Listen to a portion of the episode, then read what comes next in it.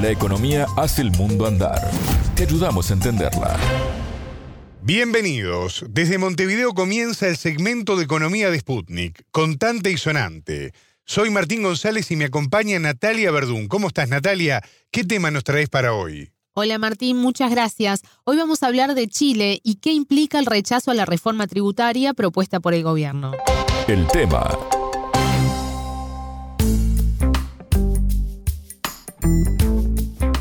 Este sábado 11 de marzo, el presidente chileno, Gabriel Boric, cumple un año de gobierno, pero el aniversario no llega con muy buenas noticias. No, porque el miércoles 8 la Cámara de Diputados rechazó el proyecto de reforma tributaria presentado el año pasado por el Ejecutivo, considerado fundamental para la gestión. ¿Por qué? Porque se buscaba aumentar la recaudación fiscal en 3,6% del PBI en cuatro años, esto es alrededor de 10 mil millones de dólares. Esto sería destinado a financiar varios de los planes del gobierno, por ejemplo, el incremento del presupuesto de la atención primaria en salud y de la pensión garantizada universal. ¿Cuánto es el porcentaje actual del PBI que se recauda allí en Chile, Natalia? Está en el entorno del 20%. La OCDE, Organización para la Cooperación y el Desarrollo Económicos, que Chile integra, consideró el año pasado que este porcentaje es muy bajo y que la reforma lo acercaría al promedio de América Latina, que es del 28% y de los países que forman parte de la organización, que es de 34%. En diálogo con Contante y Sonante, el economista chileno Gonzalo Durán, investigador de la Fundación Sol, dijo que ese promedio del 20% se registra desde hace varios años. La entrevista es una carga tributaria que podríamos decir que es insensible con el aumento en el nivel de ingresos, lo cual es bastante anómalo en la experiencia internacional. Lo que nos muestran los datos es que mientras los países van creciendo sus ingresos, eh, las cargas tributarias también van creciendo. Y en Chile eso se ha mantenido estancado. Aquí hay relaciones de poder y en estas relaciones de poder, la clase capitalista tiene bastante que decir. Eh, de acuerdo a un estudio que publicó el Laboratorio de la Desigualdad de Tomás Piketty, eh, el último estudio de reporte de la desigualdad nos dice que el 1% más rico en Chile concentra prácticamente el 50% de la riqueza y es la cifra más alta de América Latina. Para que se hagan una idea, en Estados Unidos eh, esa cifra llega al 35%.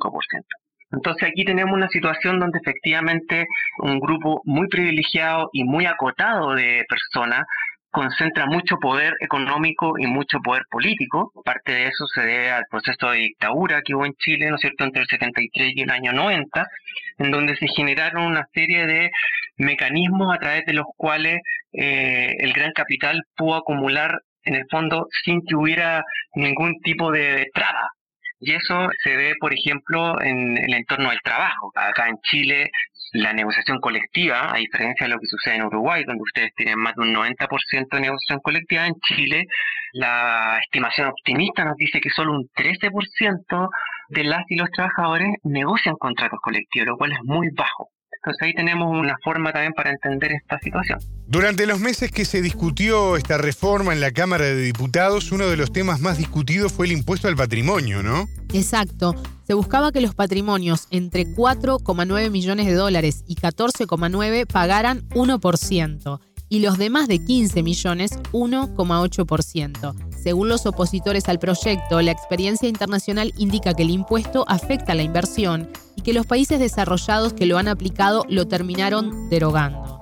Hay una investigación que hizo la CEPAL que muestra que Chile eh, es el país dentro de América Latina donde se concentra el mayor número de patrimonio como porcentaje del PIB mucho mayor que, por ejemplo, en Argentina. En Chile llega un 16%, mientras en Argentina un 3,7% es lo que representa el patrimonio de los súper ricos en relación al PIB, incluso mayor que en Brasil, que también es una sociedad altamente desigual.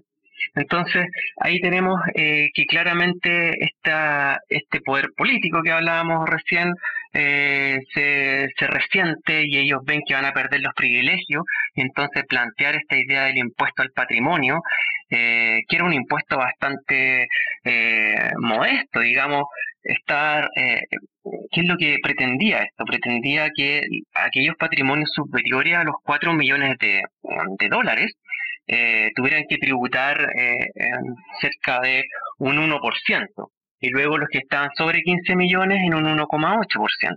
Y eso finalmente fue también lo que, lo que se rechaza cuando se dice que no vamos a discutir temas tributarios, que fue lo que pasó esta semana.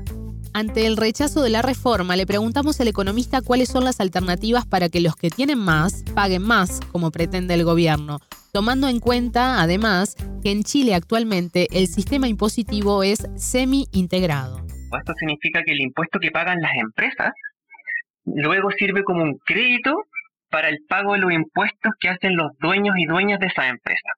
Entonces, por ejemplo, si tú eres dueña de una empresa y a tu negocio le fue muy bien y tienes que pagar impuestos, esos impuestos que pagaste luego te sirven como un crédito para los impuestos que tienes que pagar tú como persona natural. Es una situación súper anómala porque en el fondo las empresas, uno podría decir en estricto rigor, no pagan impuestos o pagan un pedacito que es el que no te, el que finalmente, el porcentaje ahí que, que no descuentan, que, que es un 35% actualmente, pero el otro 65% lo descuentan. Entonces, ¿qué sucedía antes de la dictadura en Chile?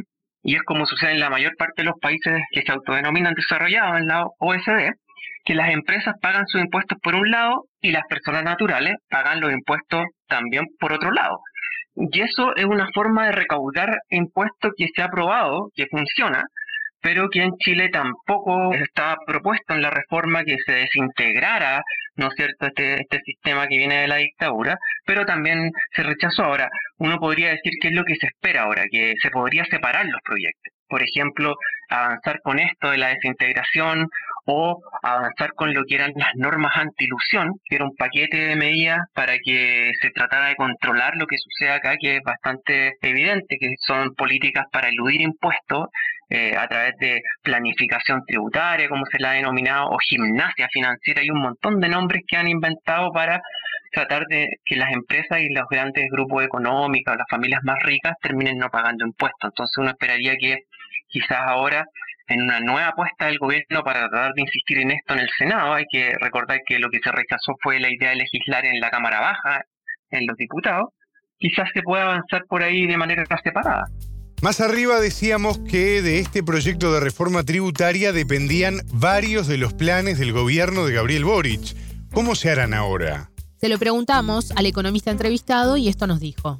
El plan que tenía este gobierno también da cuenta de que era muy voluntarista porque dependía de lo que sucediera, eh, ¿no es cierto?, ahora con las votaciones y para mejorar el sistema de pensiones había puesto unas fichas importantes en una pensión que podríamos decir no contributiva, es decir, que se financia en base a los impuestos generales, en lugar de potenciar mucho más, está bien que lo está potenciando, pero lo podría haber potenciado mucho más, lo que era un sistema de pensiones contributivo en donde finalmente esto se autofinanciara a través de las contribuciones de empresarios y trabajadores. Ahora, ¿de dónde va a salir la plata para cumplir con esta promesa? Eso está por verse. Se ha dicho que, por ejemplo, a través de separar los proyectos y ingresar una nueva reforma al Senado, que no tienen los votos, pero quizás algo más acotado, quizás se podría tratar de financiar eso, o a través del royalty a la minería, que es algo que se está discutiendo en paralelo pero todo eso está por verse, porque igual los recursos ya estaban asignados. Los recursos del royalty de la minería eran recursos que iban a ir para las regiones mineras, que están muy postergadas, de manera que esto genera una, una especie de cortocircuito, ¿no es cierto?, en el plan que tenía el gobierno hasta, hasta este entonces y hoy en día estamos viendo cómo reacciona. Por último, el economista afirmó que durante este primer año de gobierno de Gabriel Boric se registró un crecimiento de la inversión extranjera directa y un superávit fiscal, cosa que no ocurría desde hacía 10 años.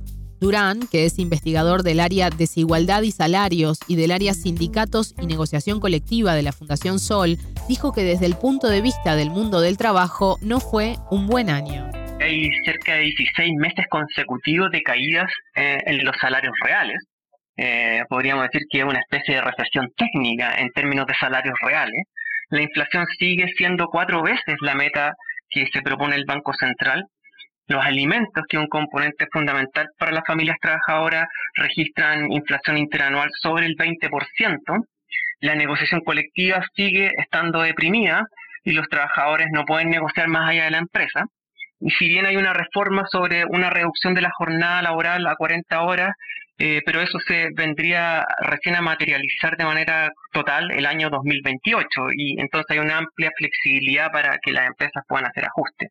Entonces, por ese lado, el diagnóstico desde el punto de vista del trabajo, que para nosotros es lo fundamental, no es bueno. Escuchamos al economista chileno Gonzalo Durán, investigador de la Fundación Sol.